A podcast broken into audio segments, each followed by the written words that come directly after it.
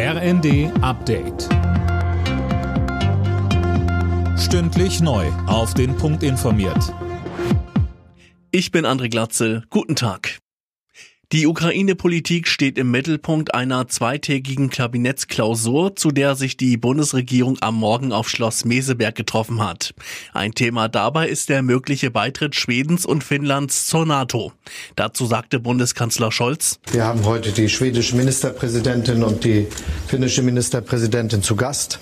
Beide enge Verbündete unseres Landes, enge Partnerinnen und Partner in der Europäischen Union.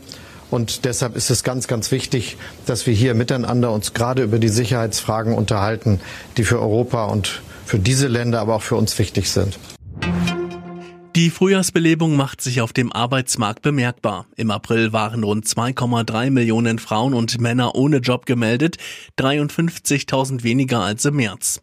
Grund ist laut BA-Chef Scheele das Ende der meisten Corona-Maßnahmen. Gebremst werde die Entwicklung aber durch den Krieg in der Ukraine. Umweltfreundlich produzierte Lebensmittel sollen bald günstiger besteuert werden. Wie die Bild berichtet, sieht ein Entwurf von Wirtschaftsminister Habeck eine Reform der Mehrwertsteuer vor. Sönke Röhling, das könnte allerdings eine relativ komplizierte Geschichte werden. Ja, wobei die aktuellen Regeln ja auch nicht gerade übersichtlich sind. Aber Experten der Uni Heidelberg haben erst vor kurzem hunderte Lebensmittel auf ihre Klimabilanz hin untersucht und am besten haben da regionale Produkte der Saison abgeschlossen. Wenn dagegen was aus Übersee importiert werden muss, sieht das ganz anders aus. Und auch die Verpackung hat Einfluss auf die Klimabilanz. Das heißt, es müsste künftig eine ganze Reihe von Faktoren über den Steuersatz entscheiden. Das Produkt selbst wäre eigentlich eher Nebensache.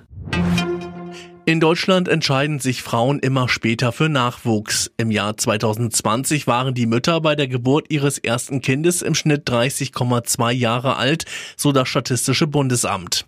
Vor zehn Jahren waren es noch 29 Jahre. Alle Nachrichten auf rnd.de